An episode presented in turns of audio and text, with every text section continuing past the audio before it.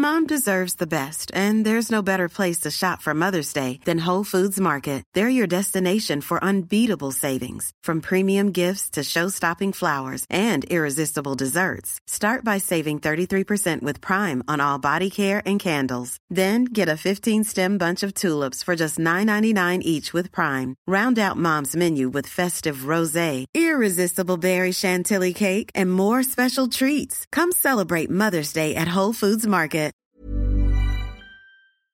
Qué, qué raro se me hace esto, Sergio Cordero, de estar en la misma habitación. Qué gusto y rinín. Después de tanto tiempo, ¿te El gusta? roce. Oh, me ¿Eh? encanta. Sí, mira, se, se va a poner tonto, Jesús. Uy, qué tontorrón. ¿Eh? Esto, es- Espi, hace mucho que no te veía, que no te, to- no te tocaba, no te sentía. Que no me toques, Frank, que eres no real, me toques, real. que no me toques. Buscamos los límites de la ciencia, el futuro de la tecnología, el alcance de la mente humana. Esto es MindFacts. Bienvenidos a Mindfax, donde cada semana buscamos los límites de la ciencia, de la tecnología y de la paciencia de Alberto Espinosa cuando le tocas el brazo. Ven aquí. ven aquí. ¡Que no me toques!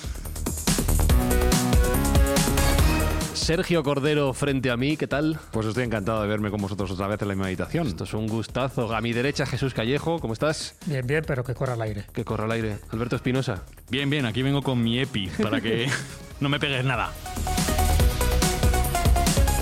Os recordamos que cada mes Mindfax llega a vuestros oídos gracias al apoyo de quien lo hace posible. Y esta semana, Sergio, se lo tenemos que agradecer a. Nos ayuda la inmobiliaria Macorey de Leganés. Y lo hacemos como siempre con una buena intención, con un buen fin. ¿A quién ayudamos en este mes de junio, Jesús?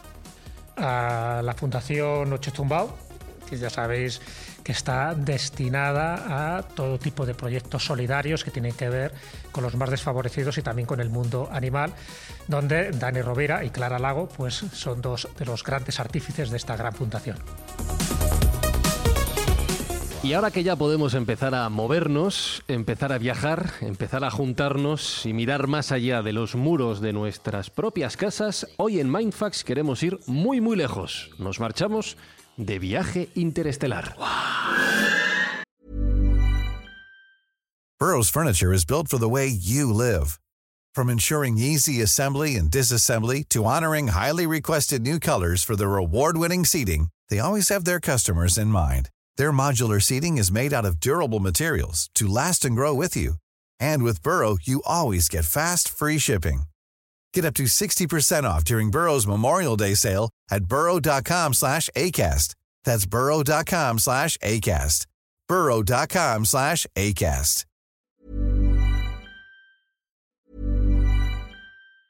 Mom deserves the best, and there's no better place to shop for Mother's Day than Whole Foods Market. They're your destination for unbeatable savings, from premium gifts to show-stopping flowers and irresistible desserts. Start by saving 33% with Prime on all body care and candles. Then get a 15-stem bunch of tulips for just $9.99 each with Prime. Round out Mom's menu with festive rosé, irresistible berry chantilly cake, and more special treats. Come celebrate Mother's Day at Whole Foods Market.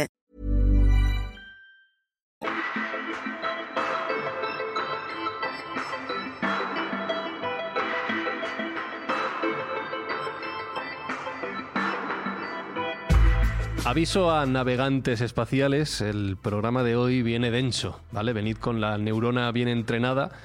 Yo ya confieso y admito de lo que van a hablar Sergio y Jesús. Yo no sé tu Espi, pero no tengo prácticamente nada de idea. No, no, lo que se dice ni pajolera Vale. idea. Vengo a aprender, como siempre, pero hoy ya eh, a estudiar concienzudamente. Entonces hoy, hoy calentad, ¿vale? Mind Factors, calentad. Eh, no sea que nos lesionemos como el otro día. Y vamos a intentar entender todo esto. Vamos a hablar de viajes interestelares. Lo hacemos grabando en Madrid, grabando en España.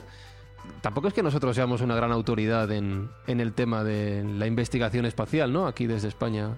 Vamos. Somos autoridad en algo. Ah, vale. Eh, eh, La hemos- siesta. hem- Hemos contribuido en algo a todo El lo que Hemos contribuido más de lo que la gente se cree. ¿Ah, sí? Pero muchísimo más. ¿Sí? Sí, sí, sí, sí.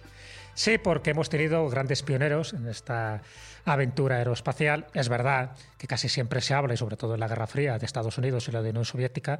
Ahora se habla también de China, se habla también de la India, se habla de Brasil como potencias emergentes, pero a veces se ignora el papel que tuvo España en los vuelos, en los vuelos primero más cercanos a nosotros. Recordar que Infirnas, por ejemplo, un andalusí de Ronda en el siglo IX hizo el primer prototipo de vuelo, de vuelo más o menos científico. Y eso hay poca gente que lo conozca. Solo se habla de los diseños de Leonardo da Vinci, pero eso ya estaríamos hablando del siglo XV. Y sin embargo, Cirnas ya lo hizo en el siglo IX y otros también, otros españoles que se lanzaban de torres intentando propulsarse y volar y varios casos. Pero en el tema que nos ocupa hoy, ¿no? estos viajes interestelares, que habría que diferenciarlos de los viajes interplanetarios y de los viajes intergalácticos. Son distintos. ¿no? Los interplanetarios son los más cercanos a nosotros y los que podemos hacer, pero vamos, los interestelares son los que tendríamos que ir a alguna estrella, alguna estrella cercana, y ahora comentaremos si Sergio tiene ahí datos frescos recién salidos del horno. Y, luego estarían los intergalácticos, que eso ya habrá que dejarlos para próximas generaciones. Pero en ese tipo de viajes interplanetarios, y sobre todo ya sabes que la obsesión del ser humano era viajar a lo más próximo que tienes, que era la Luna, ¿no? Y a la Luna ya ha habido personas dentro de nuestro país que idearon ya no solo prototipos para llegar hasta allá, muchas veces relacionados con la ciencia ficción y con la literatura de fantasía, sino prototipos científicos. Y en este caso hay que citar a una persona, por desgracia bastante ignorada por cuestiones políticas, que era Emilio Herrera. Emilio Herrera, un granadino, que en el año 1935 inventó ni más ni menos lo que se llama la escafandra estratosférica, que la llamó, que sería la escafandra astronáutica, la que luego sirvió para que en el proyecto Apolo los astronautas y, y, también los cosmonautas, como no, porque está en el mismo diseño, lo pudieran llevar. ¿Por qué? Porque Emilio Herrera, que era un pionero de la aeronáutica, un piloto, militar, inventor, ingeniero, en fin, lo tenía todo.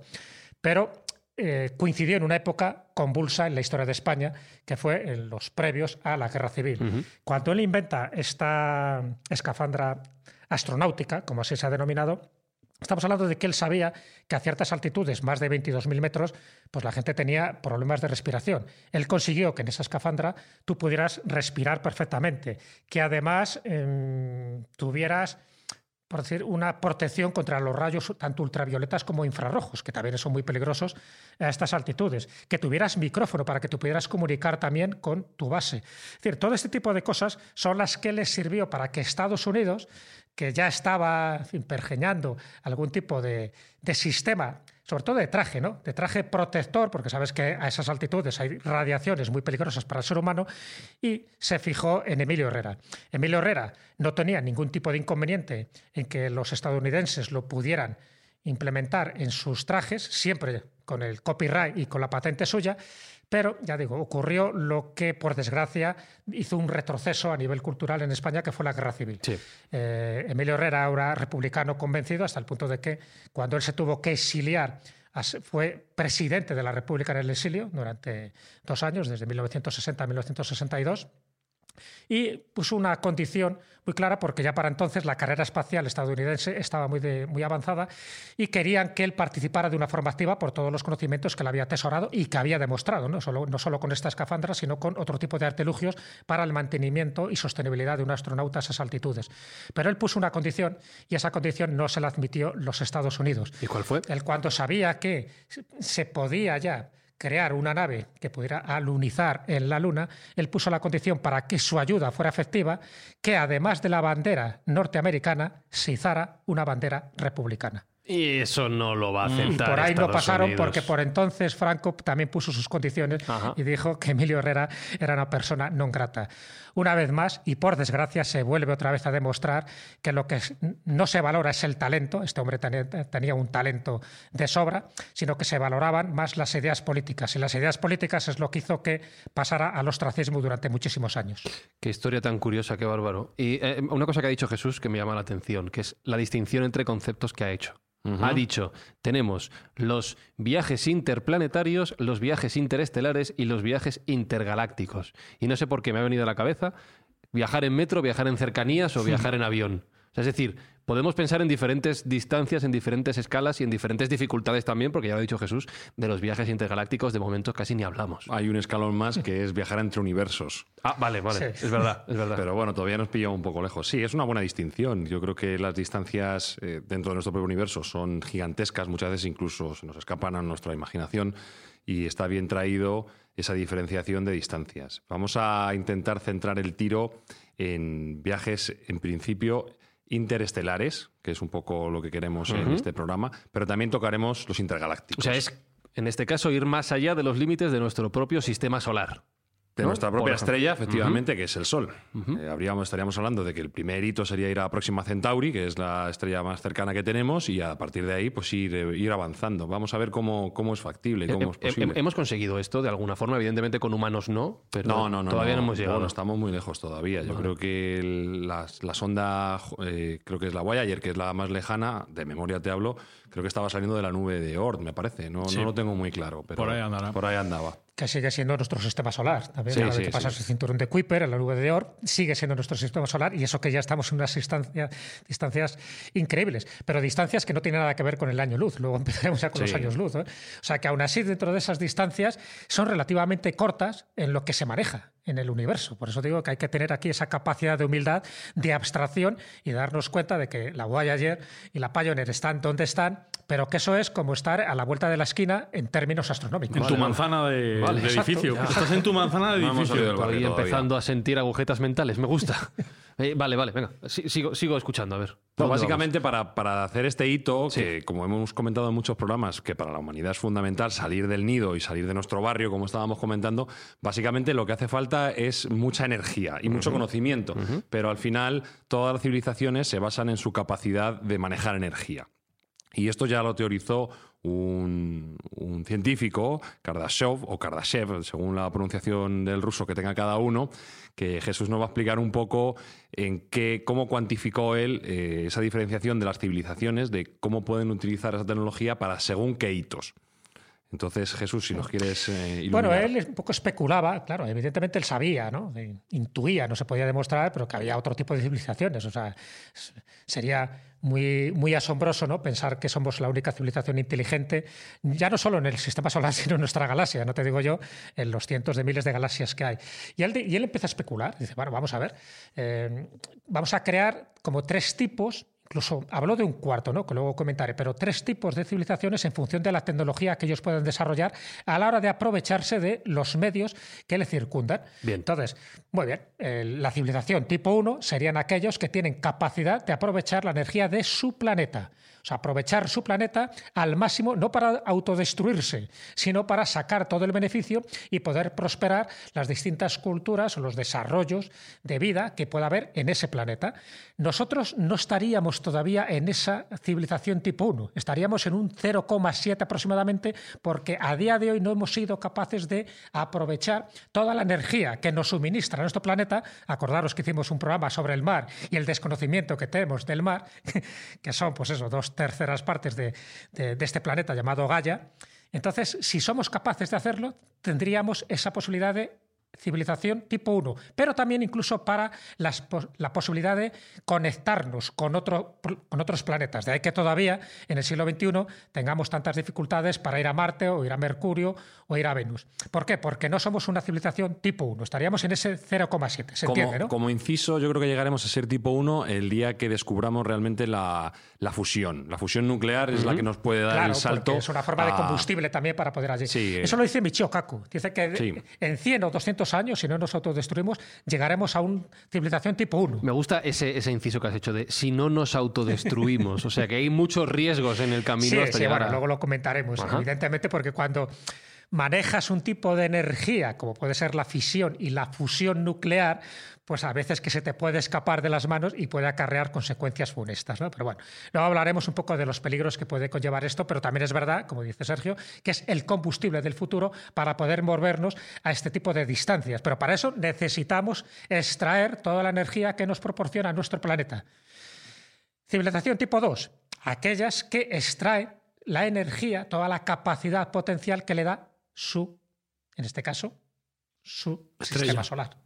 Ah, su sistema solar. Claro. O sea, tendríamos que llegar hasta, hasta Plutón. No, y pero sería la, claro, la No, tu estrella. Obtener la energía que puede proporcionarte tu sol. Ah, el Claro, Sol, vale. Creo que decías de todos los planetas. poner- Estaba pensando. Ponerle en- un cable gordo con Sí, enchufe sí, al sí. sol y de allí tirar. Pero ¿sabes? entiendo que también está el concepto de minar otros. La Luna, como hemos hablado aquí, por ejemplo, minar otros Eh, planetas, es que, el Sol, claro, etcétera, etcétera. El poder sacar tu energía de ese sol, Sí. que, y luego comentaremos, porque eso, el del tipo 2 es donde estarían las esferas de Dyson, que luego comentaremos un poco, Ajá. cuando cualquier estrella llega a su fin natural de energía, tienes que aprovechar esos residuos para que tú no mueras, porque nuestro planeta y la vida que hay en este planeta moriría si nuestra estrella principal muere. Claro. Pero antes de que muera tú la puedes extraer. Pero claro, extraer la energía de, de tu estrella significa extraer la energía del sistema solar Claro, que gira la alrededor energía de esa sistemas solares. Aquí quiero hacer dos, dos incisos.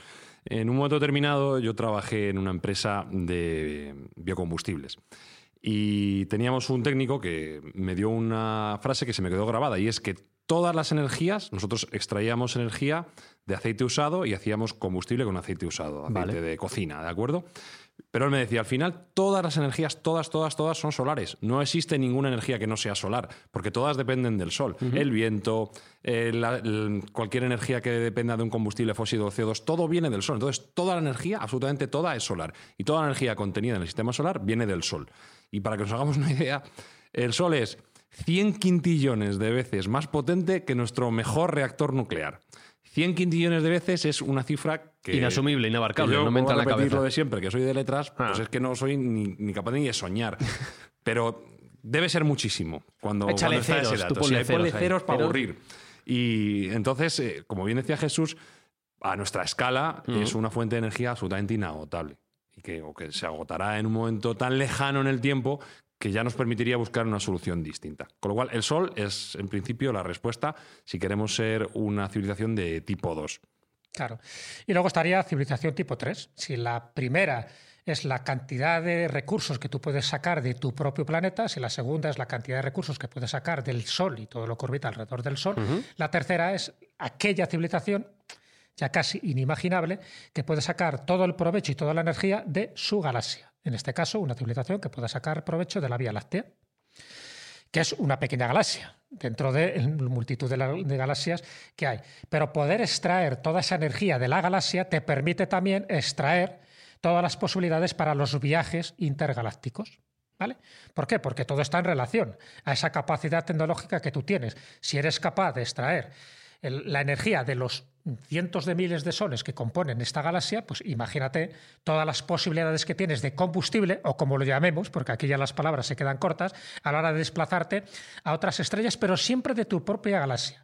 Por eso las civilizaciones de tipo 4, que son más inimaginables, son las que ya puedes moverte, o sea, sería extraer eh, la energía de cúmulos de galaxias. Es decir, ya te puedes mover a otros niveles porque, por supuesto, ellos ya conocen ese tipo de civilizaciones, pues lo que para nosotros son especulaciones, como agujeros negros, como agujeros de gusano, en fin, como plegamientos del espacio de tiempo, para estos es un juego de niños. Es decir, son civilizaciones tipo 4. Por lo tanto, hay que movernos en la civilización tipo 1, que es hasta donde podemos llegar, y estamos en ese proceso de desarrollo, ¿no? en ese punto omega que una vez os comenté de telar de Chardin, donde vamos ascendiendo en nuestra escala evolutiva, pero la escala evolutiva tiene dos parámetros. Por una parte es la, la escala intelectual y moral y por otra parte es la escala tecnológica.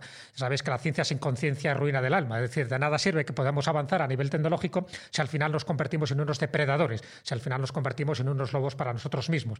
Por lo tanto, la idea es que esto sea consensuado, que tenga un tipo de unión, vamos a llamarla interplanetaria o intergaláctica, para que el desarrollo sea común. Porque en el momento que entremos en guerras intestinas galácticas, que eso ya conocemos muy bien por las películas, pues al, al final el desarrollo no es completo. Entonces, lo que se busca también en este tipo de civilizaciones es que llegarán al final a una comprensión o una armonía, una especie de amor planetario, donde todos sí miremos por un bien común. Y al ser una civilización tipo 07 es porque todavía estamos más interesados en nuestras diatribas, en nuestras guerras intestinas, que en ese bien común, cuando sabemos que el planeta se puede desarrollar y sacar todo su provecho cuando todos, en un esfuerzo común, aunemos eso. Es decir, que, que seamos capaces, lo que es, por ejemplo, el clásico tópico del hambre, ¿no? ¿Cómo puede ser que haya gente que se muera de hambre cuando el planeta tiene recursos suficientes para que no se muera de hambre? Bueno, cuando seamos capaces de pensar en ese bien común y extraer del planeta, sin esquilmarlo, los productos necesarios para que nadie muera de hambre, entonces es cuando avanzaremos un poquito más. A lo mejor ya estaremos en el 0,8. Cuando lleguemos al 0,1, todo esto que vamos a hablar de los viajes interga- intergalácticos ya será una realidad. Todavía nos queda un pelín. A ver si lo que dice Michio Kaku, en 100 años, en 100 años todavía estamos vivos.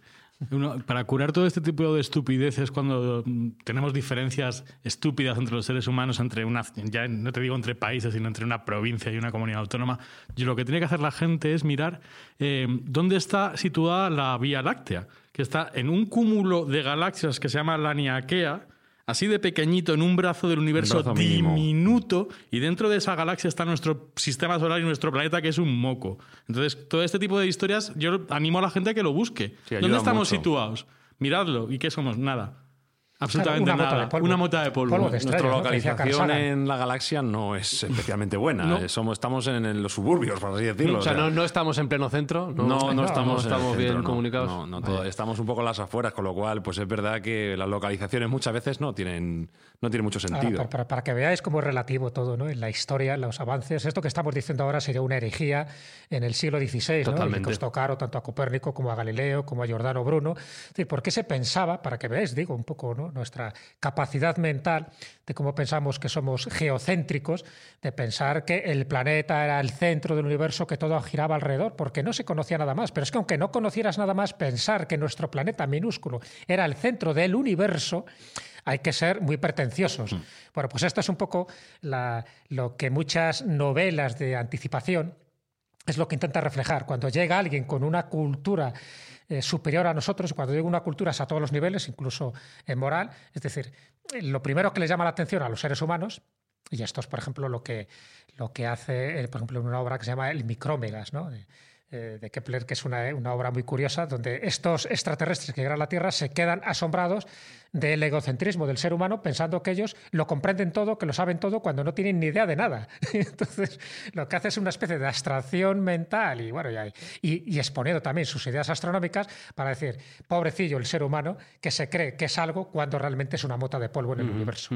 Yo me estaba preguntando que si ya nos falta un poco de control, como habéis dicho, ¿no? de nosotros mismos a la hora de explotar los recursos de nuestro planeta sin cargárnoslo y sin cargarnos nuestra propia civilización, ¿qué vamos a hacer cuando seamos capaces de pasar a esa, a esa etapa número dos o número tres que decía Jesús? ¿Para qué queremos tanta energía?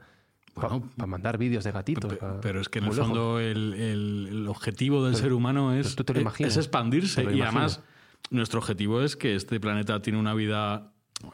Nos queda Sí. mucho, pero que se va a acabar. Entonces hay que buscar otro vecindario para joder. Con Estas son, perdón. con perdón. Estas son las cosas que me, que me empiezan a, a romper la cabeza, pero escuchando que viene ahora, que ya me han dicho Sergio y Jesús, que esto solo era el calentamiento.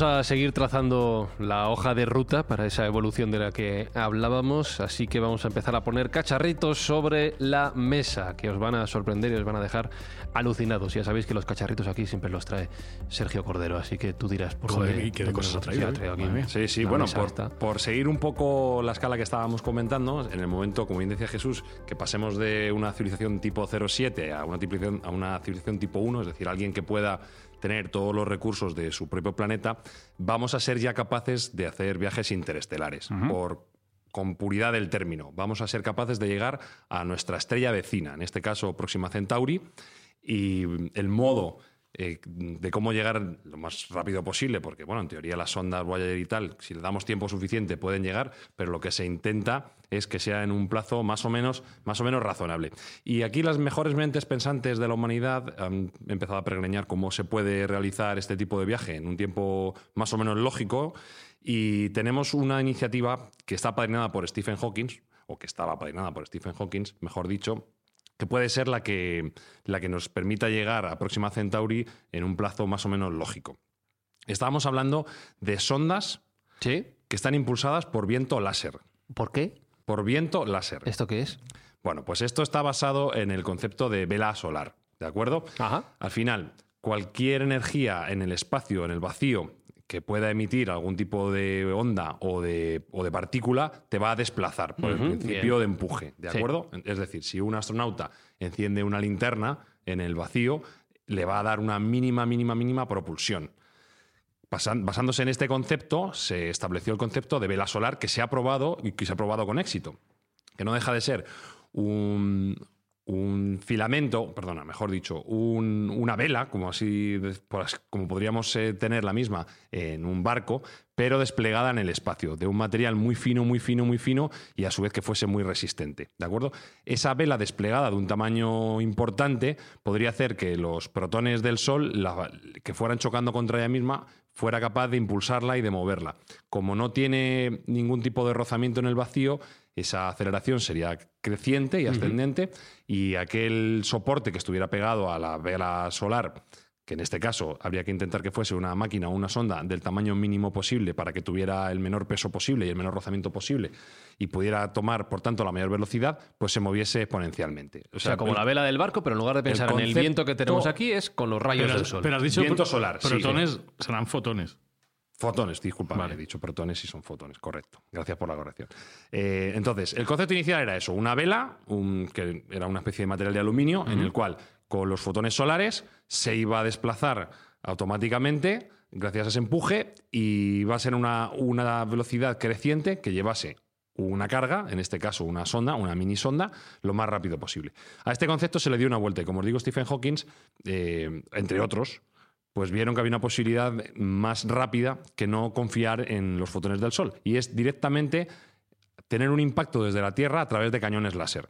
¿Cómo, decir, cómo- cómo- cómo pensaba este señor? eh? Una máquina de pensar, Bueno, gente- imaginación. todo el día. Qué bárbaro. gente que nos, nos saca mucho, mucha evolución por delante. A ver, cañones láser. Sí, cañones láser que Sí. fueron apuntando a esas velas. Ajá. Y digo velas en plural porque no sería una sola nave, sino serían cientos. Cientos de sondas que desplegarían sus velas y con esos cañones les iríamos dando empuje. De tal modo que al tener toda la energía necesaria o, o toda la energía de nuestro propio planeta, tendríamos capacidad para infinitamente apuntar al cielo con esos cañones láser y podríamos desplazar este tipo de sondas a una velocidad cercana a un 10% de la velocidad de la luz. ¿Vale? Que ya es, que ya estamos es. en términos estamos ya en términos razonables. es un acelerón que te pega, que te, te va muchísimo, contra, es contra la 30.000 pared. Sí, sí, sí, sí. Estamos ya en tiempos razonables para poder llegar a esta estrella, como digo, que es Próxima Centauri, en el plazo aproximadamente de unos 20 años. Ajá. Vale, bueno, o sea, es un tiempecito, sí, claro. Hombre, pero... para que veáis una comparación, porque eso es muy bueno también para los oyentes, con la Voyager, a la velocidad que va la Voyager para llegar a Próxima Centauri, que sabéis que está a unos 4,2 años luz, ¿sabéis cuántos años tardaría? ¿Cuánto? 72.000.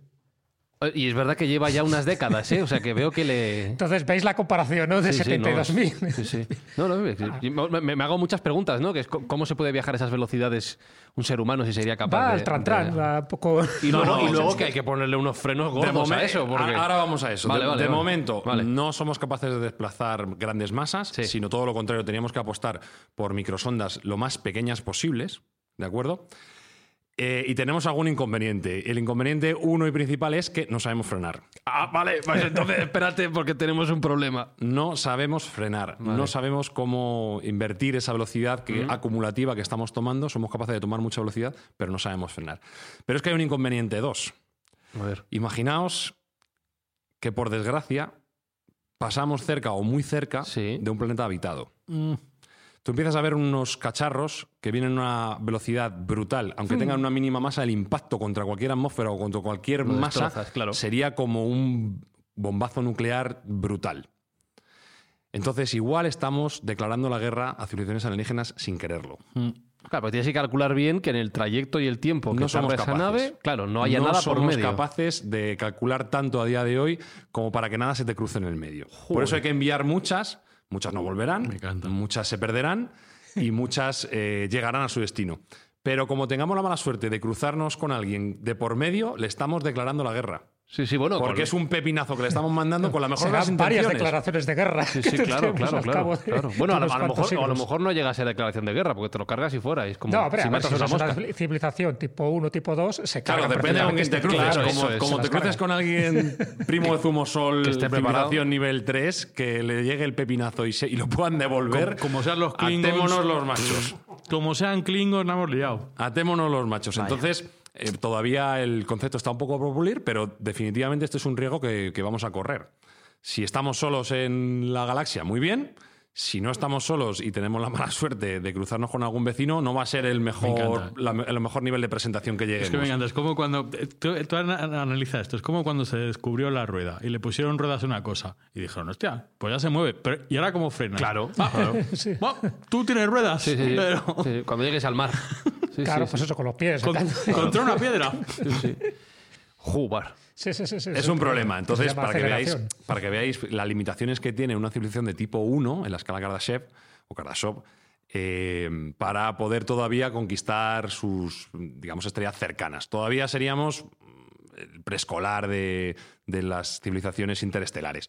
Tenemos que ir, si queremos movernos con cierta capacidad y seriedad, tenemos que ir al tipo 2. Tenemos que ser una civilización de tipo 2 y al menos poder obtener toda la energía de nuestro Sol.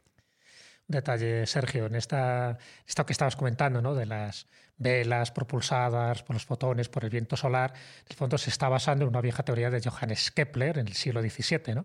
Entonces, cuando os contaba lo de microvegas, eh, la obra de Voltaire, pero basada en las teorías astronómicas de, de Kepler. Y Kepler ya decía, eh, ya intuía en aquel momento, acordaros que estamos hablando del siglo XVII, que eh, lo que se genera por parte del Sol es un efecto de presión solar, porque él se dio cuenta un poco cómo los cometas, cómo se desplazan siempre eh, la cola del cometa en la dirección opuesta al Sol, y esa propulsión, que sería la, fuerza de repulsión, es lo que le permitió él intuir que evidentemente si pudiéramos salir al espacio tendríamos que buscar esta energía que gratuitamente nos proporciona el Sol, que en el fondo es en lo que está basado estas velas solares, con diferencia de las velas de plasma, que también tiene su gracia, ¿no? Pero bueno, que me refiero que se está basando ya en principios astronómicos que Kepler ya barruntó en su momento. Y aquí hay un concepto que, como decía, habéis adelantado antes y que quiero ser capaz de entender. Ya me han avisado, esto da para un programa, a ver si somos capaces de llegar a ello, que es la esfera Dyson. Lo ha mencionado antes Jesús. ¿Qué es la esfera Dyson y qué tiene que ver con todo Bueno, esto? nos lo va a explicar Jesús, Vale. pero básicamente es el mejor modo, nuestra mejor aproximación que tenemos a día de hoy para obtener ese nivel 2 dentro de la escala Kardashev y ser capaces de obtener, si no toda, una gran parte de la energía del Sol, aunque con una fracción de un 10% de la energía del Sol ya daríamos un salto evolutivo brutal en nuestra capacidad para el viaje interestelar. Pero bueno, la, la esfera de Dyson, en su conceptualización, que ahora va a explicar Jesús, eh, el fin último es obtener, si no el 100%, un porcentaje muy elevado de toda la energía que es capaz de producir el Sol, que como hemos dicho es muchísima. Sí, fíjate, yo esto lo, lo leí hace tiempo. Tengo un libro, estos que, que está sobeteado ¿no? de tanto leerle, que se llama Los próximos 10.000 años, ¿no? de Adrian Berry. Y lo que él establece, es un libro de los años 70, ¿no? ya tiene sus añitos, pero él establecía, dice, bueno, ¿qué pasaría si la humanidad eh, fuera desarrollándose de aquí a 10.000 años? Y una de las, bueno, y establece muchísimas hipótesis, siempre basadas en la ciencia de aquel momento. Y me llamó la atención escuchar lo de la esfera de Dyson.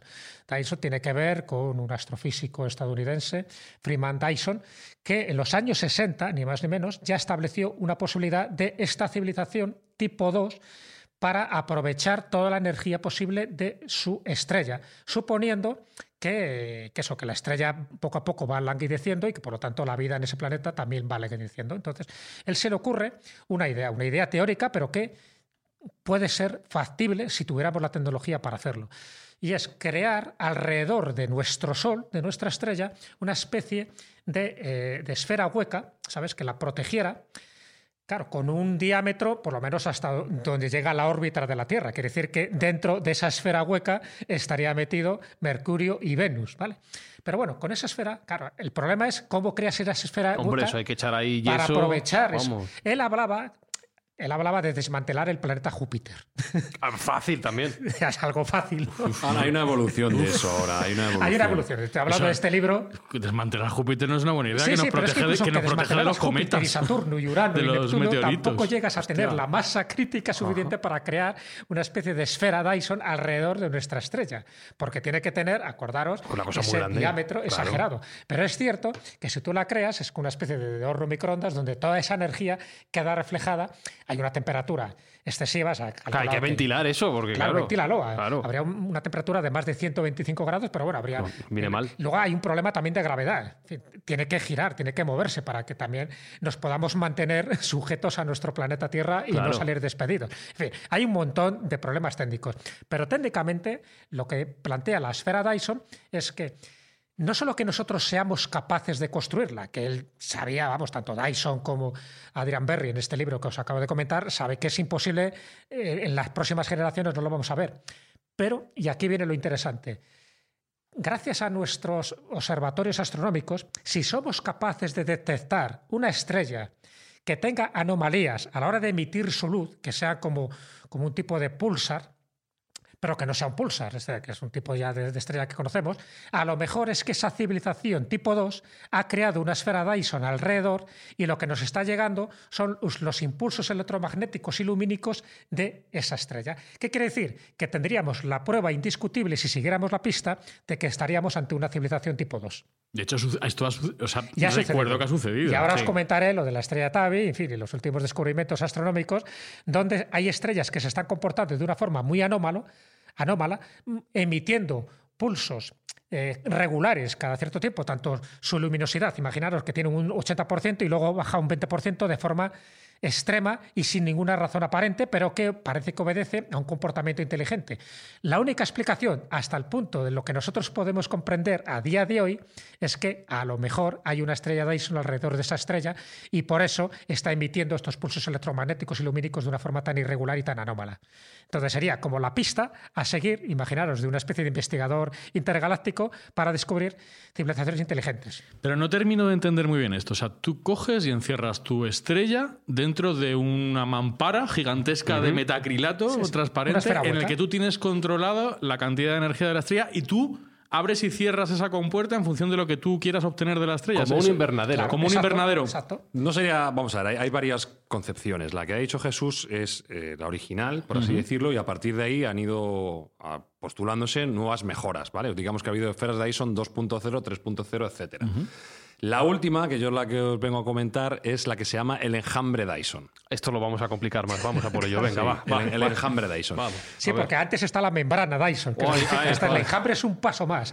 Porque lo de la esfera es eso lo que decía Sergio, es la parte prehistórica. Esto ya es para párvulos.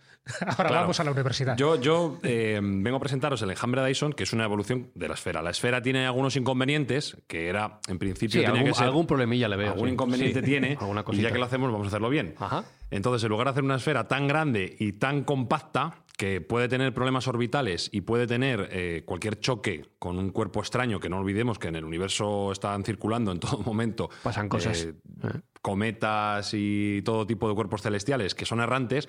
Bueno, pues esto lo podemos evitar si en lugar de hacer una esfera compacta, hacemos un enjambre de paneles orbitales, ¿vale? Lo que haríamos sería como paneles fotovoltaicos alrededor del Sol, pero con una separación entre ellos. Para dejar un poco de aire, como antes. Para, bueno, que no sea una masa no es, no es compacto, ¿vale? Entonces serían, eh, habría que hacer unos cuantos, si los paneles que hiciéramos, que serían unos paneles solares parecidos a los que tenemos en la Tierra, pero imaginaos de un kilómetro cuadrado de extensión, habría que hacer 30 billones, Cosa que, bueno, que son unos pocos. Aparte con la dificultad de que hay que hacerlos que no requieran reparación y que no requieran mantenimiento. Ya está esto complicado. Con lo cual, el formato más sencillo sería hacer un espejo, ¿vale? Un espejo plano que pudiera reflejar ese calor y que luego tuviéramos unos colectores de energía termodinámica como los que ya hay en la Tierra. ¿Ya? Para poder recoger esa energía. escucha, que, que está, está, llamando espía. No, le estoy poniendo un WhatsApp a Elon Musk. Eso, que se ponga. supongo que estará en ello ya. Supongo que sí. Conclusión, es más fácil desmantelar el planeta Júpiter. Sí, sí. no, bueno, es que lo gracioso de esto es que mm, lo de Júpiter también se quedó atrás. Ahora las nuevas teorías apuestan por devastar Mercurio directamente. Ah, bien. Sí, bueno, sí. Pues porque nos pilla más cerca, básicamente. pero, tiene menos materia prima. Tiene menos pero, pero, parece ser que tiene bastante metal. Entonces la gente ya está eh, valorando erradicar mercurio y utilizarlo como fuente de materia prima para los espejos, los 30 billones de espejos que necesitamos para alejar. Digo yo, digo yo, digo yo, digo yo, que cuando están puestos ahí y, eh, y la gravedad eh, funciona de una manera tal, si tú quitas un planeta de su órbita a lo mejor a la Tierra la lías un poco parda. Que va, que va, nos pilla muy lejos. la Tierra no, nos tiene que afectar. No, no, tienes razón. Aparte, hay, una armonía, hay, una armonía, planetaria, hay una, armonía en el universo que si tú quitas una pieza, yo creo que esto es como una partida de, ajedrez, ¿no? Esa pieza tiene consecuencias en las piezas adyacentes. Es cierto que a nivel, a nivel astronómico hay gente que dice que si tú desmantelaras el planeta Júpiter como está tan lejos de nosotros, mm. no afectaría. Pero eso es a nivel teórico. Sabe que a nivel práctico va a afectar, porque cada cosa tiene sus consecuencias, entonces cada acción tiene su reacción. ¿no? Entonces, con total seguridad que afectaría, y mucho más eh, Mercurio, que, nos pilla mucho más cerca. Es que hablabais de Júpiter, pero Júpiter a lo mejor no te afecta gravitatoriamente, pero Júpiter está puesto ahí y se está comiendo meteoritos que si no impactarían en la Tierra uno detrás de otro. es una capa de defensa. Es una capa de defensa. a nivel técnico, esto, a ver, esto, es esto está pensado para que esto, esto es un esguince mental, de una manera. totalmente, lo que estamos hablando. Mm. Pero es un esguince mental teórico y matemáticamente posible. No, pero está muy estudiado. De, hecho, ya se ha planteado también cómo se haría, cómo se fabricarían esos paneles que se fabricarían en la propia superficie de Mercurio y se mandarían al Sol no mediante cohetes, sino mediante un cañón rail. ¿Qué es un cañón rail? Pues un cañón rail es como una, como una vía de, tren. por así decirlo.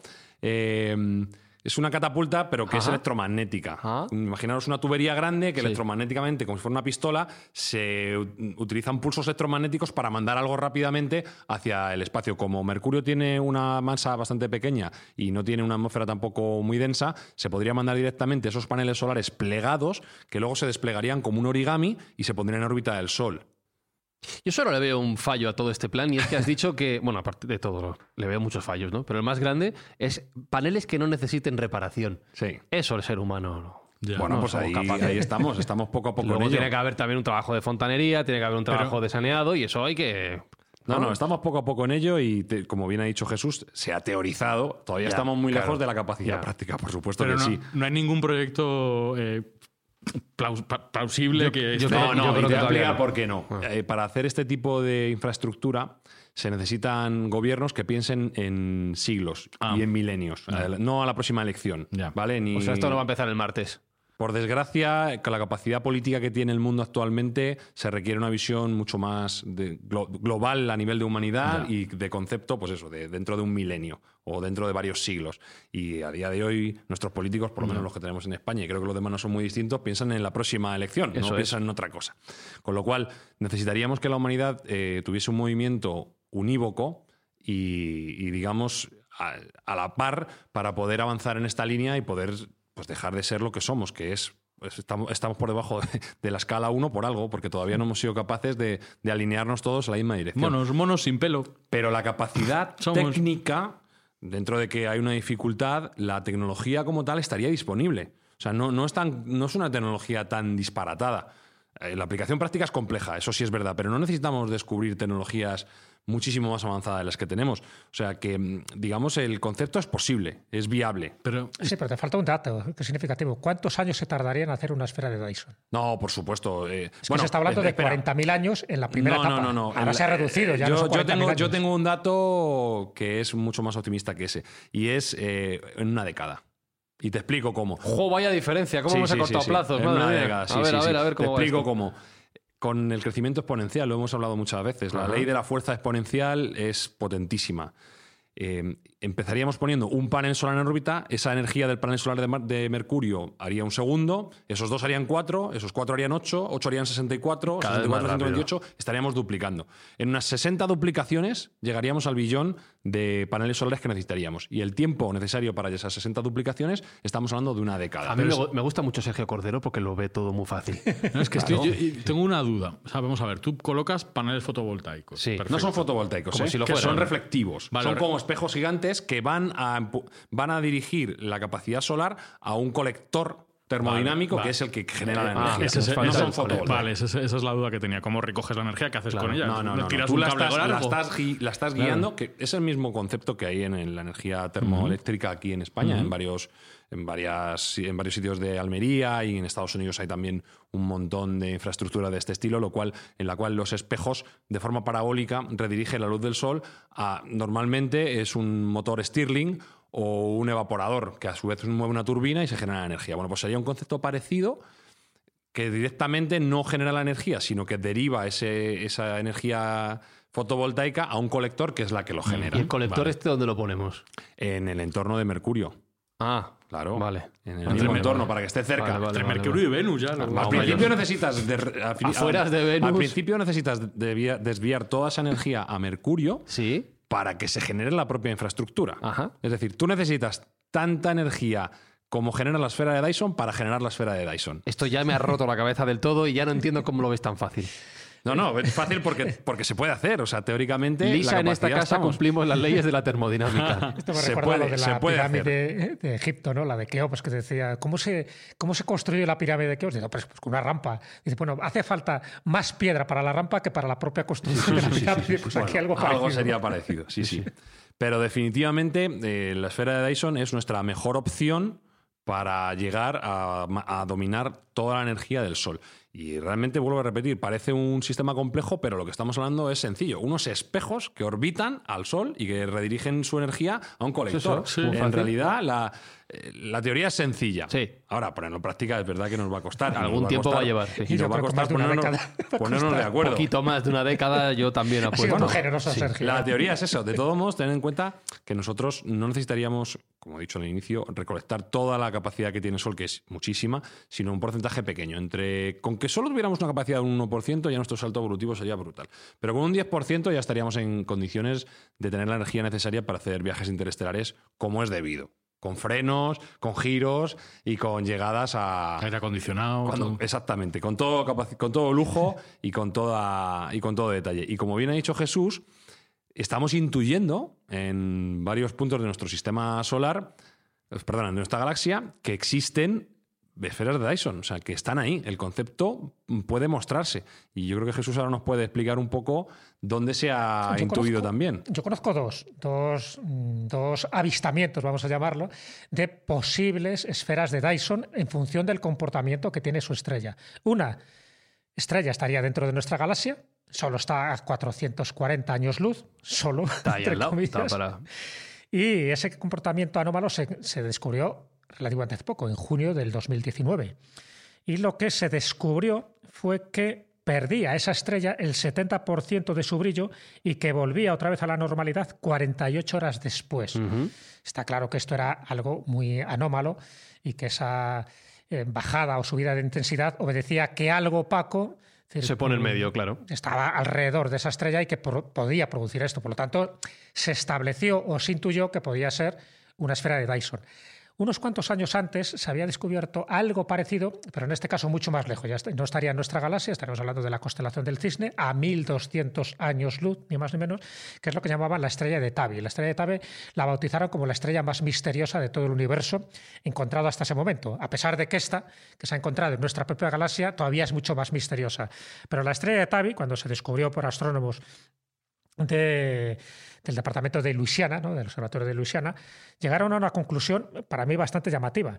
Bueno, la bautizaron como de Tabi, por eso, porque uno de los astrónomos que estaba implicado en este, en este avistamiento así se llamaba. ¿eh? Dice que eh, parpadeaba y, se oscurecía de una manera nunca vista antes. El hecho de que perdiera este brillo con esta intensidad y además de una forma tan cronométrica es porque también algo opaco había alrededor de ella que le permitía hacer como impulsos de luz. ¿no?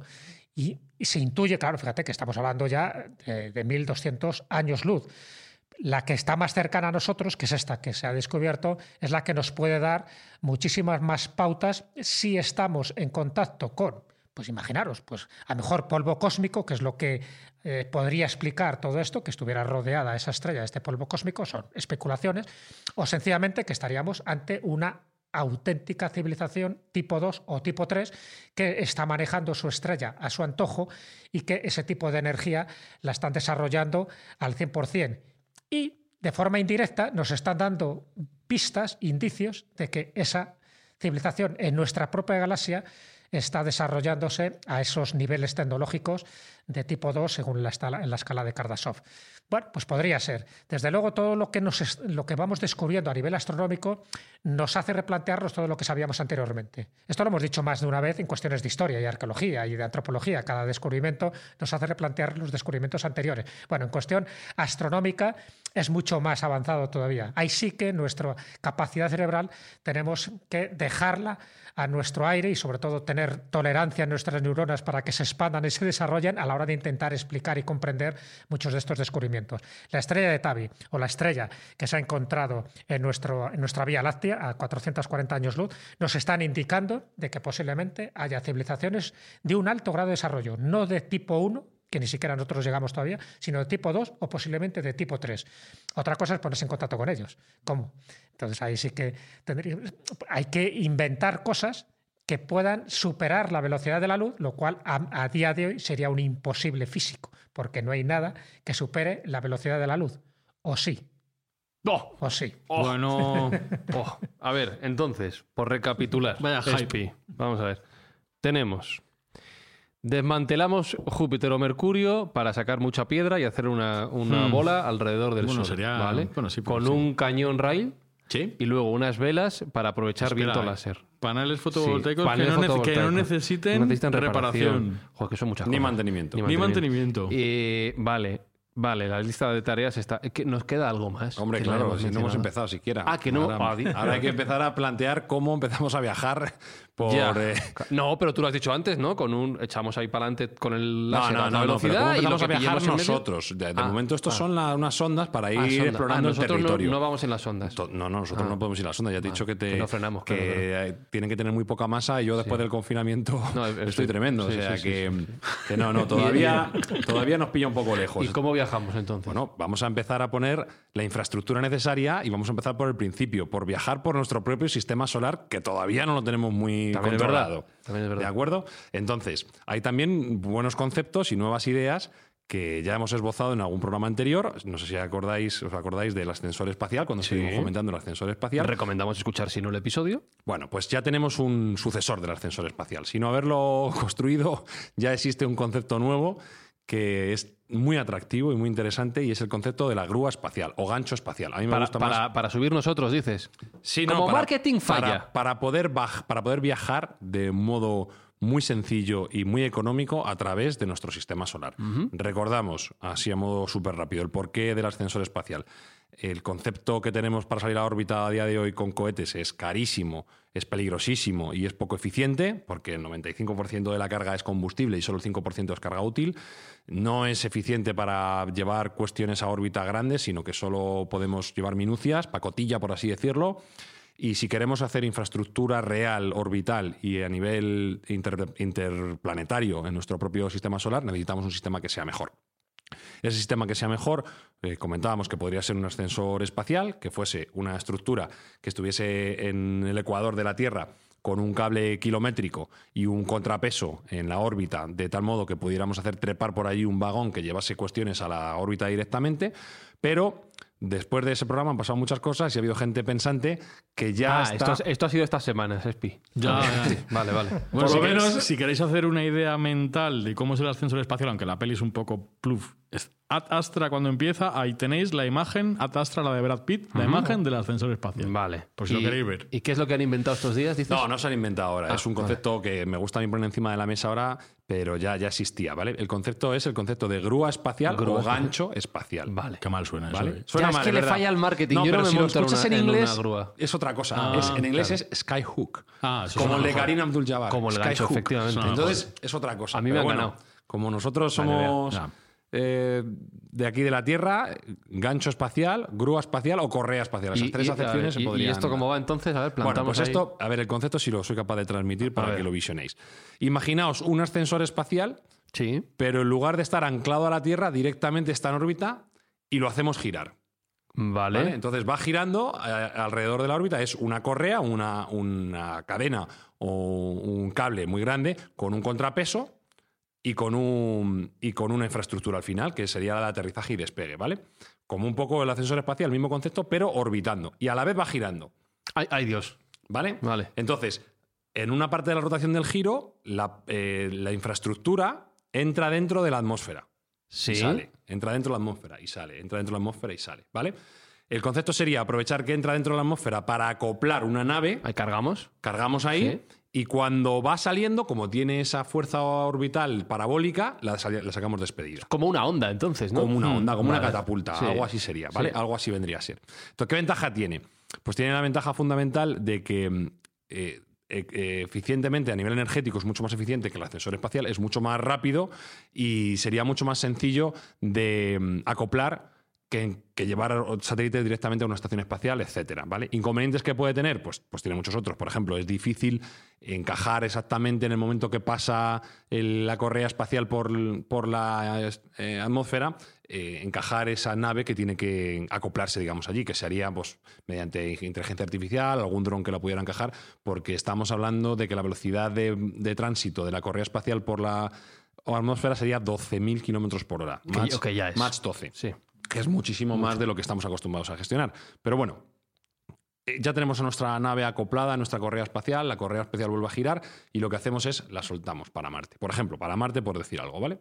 Hemos conseguido que con una fuerza centrífuga o centrípeta eh, casi gratuita, porque la propia órbita de la Tierra te la está componiendo, lanzar un sat- una nave que puede llegar a Marte donde teóricamente tenemos otra correa espacial que hace lo mismo, que frena esa nave que viene Como un videojuego y, la esto. devuelve a, y la devuelve a Marte. Ajá. ¿Qué conseguimos con esto? Conseguimos que con material casi cero de impulsión, con combustible casi cero, al- alcanzamos una velocidad de tránsito de la Tierra a Marte de entre 5 y 3 meses, que es bastante poco. Porque si recordáis cuando hablamos de Marte, con el concepto de Big Fucking Rocket de Elon Musk, estábamos hablando entre 9 y 5 meses en el mejor de los casos, dependiendo también Pero lo pones a una hostia eso de Sí, sí, sí, va a una velocidad que, brutal. para cuando lo tenga que coger en Marte lo mismo... Claro, claro. En Marte hay que tener otra que la recoge a su vez y la deposita Pero, en la, Marte. pero lo coge a una velocidad que... que- no, que- no pasa nada, porque nosotros las velocidades orbitales las podemos manejar sin problema. Ah, bueno, no, claro, no hay claro. rozamiento, la velocidad Claro. nos importa menos. ¿Vale? Lo que es un poco más difícil es el acoplamiento. No, si digo la, Pero- la frenada que tienes que ejercer para cuando llegas a Marte, Sí, sí, sí, a la velocidad que vas y lo que tienes que aplicar en frenado, o sea, que eso no puede ir tripulado. Vamos. No, no, eso va a ir tripulado. Es Eso yo va a ir- estoy, gente- claro, sí, yo, sí, yo sí, estoy eso- pensando eso va a ir eso. tripulado. Pónganse cinturón de seguridad y suerte de no acabar Tú como ten en, cuenta, ten en cuenta que no tiene que ser, el freno no tiene que ser en un solo giro. Tú puedes ir girando, Ah, poco a- frenando poco relativamente, poco claro. El primer giro, vas frenando, vas frenando, vas frenando, haces muchos giros cuando llegas y vas frenando poco a poco. Bueno, y como no has invertido energía en, Claro, poner un cohete, puedes ponerle un retropropulsor a lo mejor Por ejemplo, que te, también. que te Sí, frene, pero ¿no? bueno, en, en teoría la energía en este aspecto es semigratuita, ¿vale? Con lo cual ya tenemos un sistema orbital de mm, la Tierra a Marte, muy barato, muy barato, muy barato, muy sencillo de funcionar técnicamente, pero bueno, evidentemente requerirá su electrónica y, y su complicación. Y sería, por así decirlo, un intercambiador la Tierra-Marte, ¿vale? Bien. A partir de ahí, pues Sí. el, el resto de la imaginación es el límite, porque de Marte podemos lanzar al cinturón de asteroides y empezar a recolectar material para crear nuevos ganchos espaciales y nuevas est- grúas espaciales.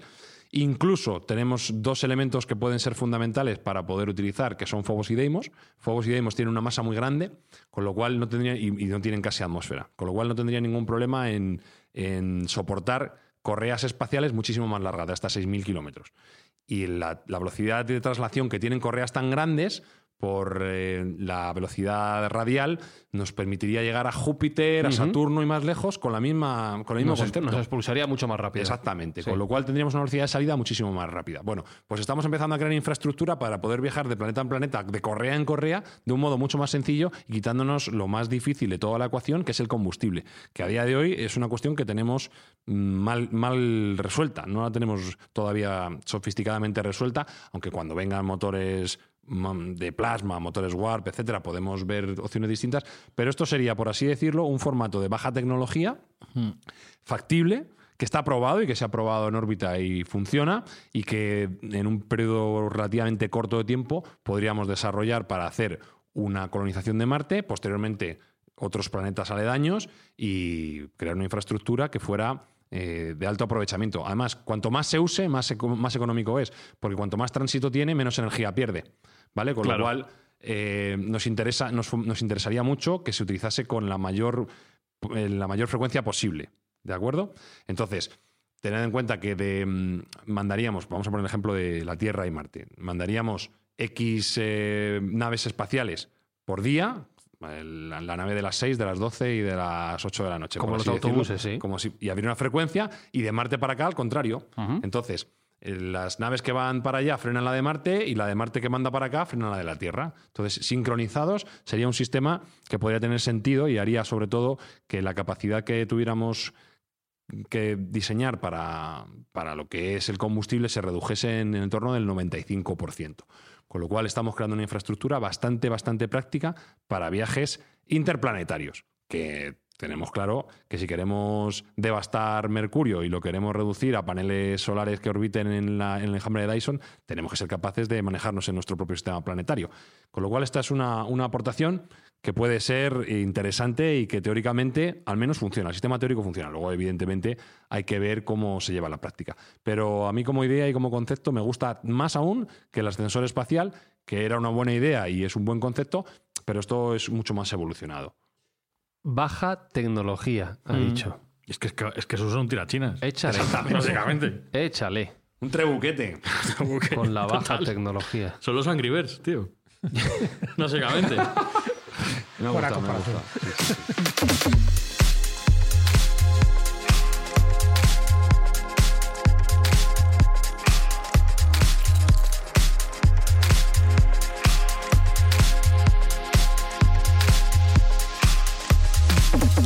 Así es el futuro de la humanidad, toda la investigación, todo el desarrollo, todo el conocimiento, toda nuestra ambición para llegar tan lejos, resumida en ese concepto.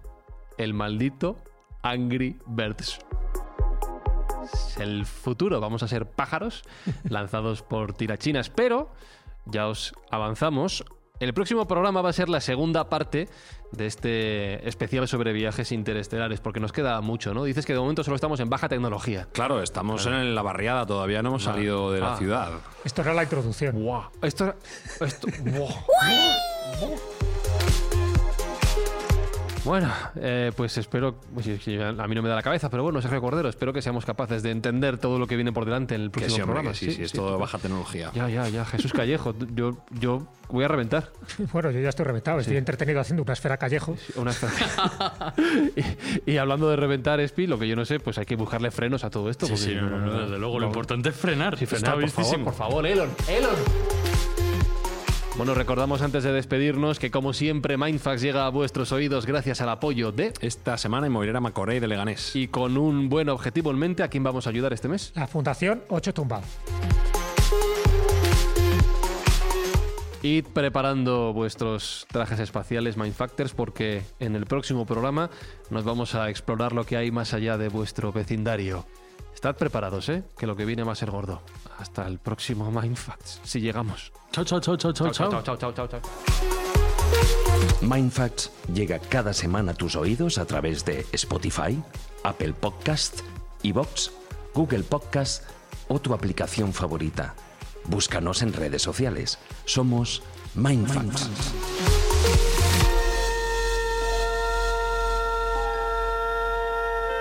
El espacio, la última frontera.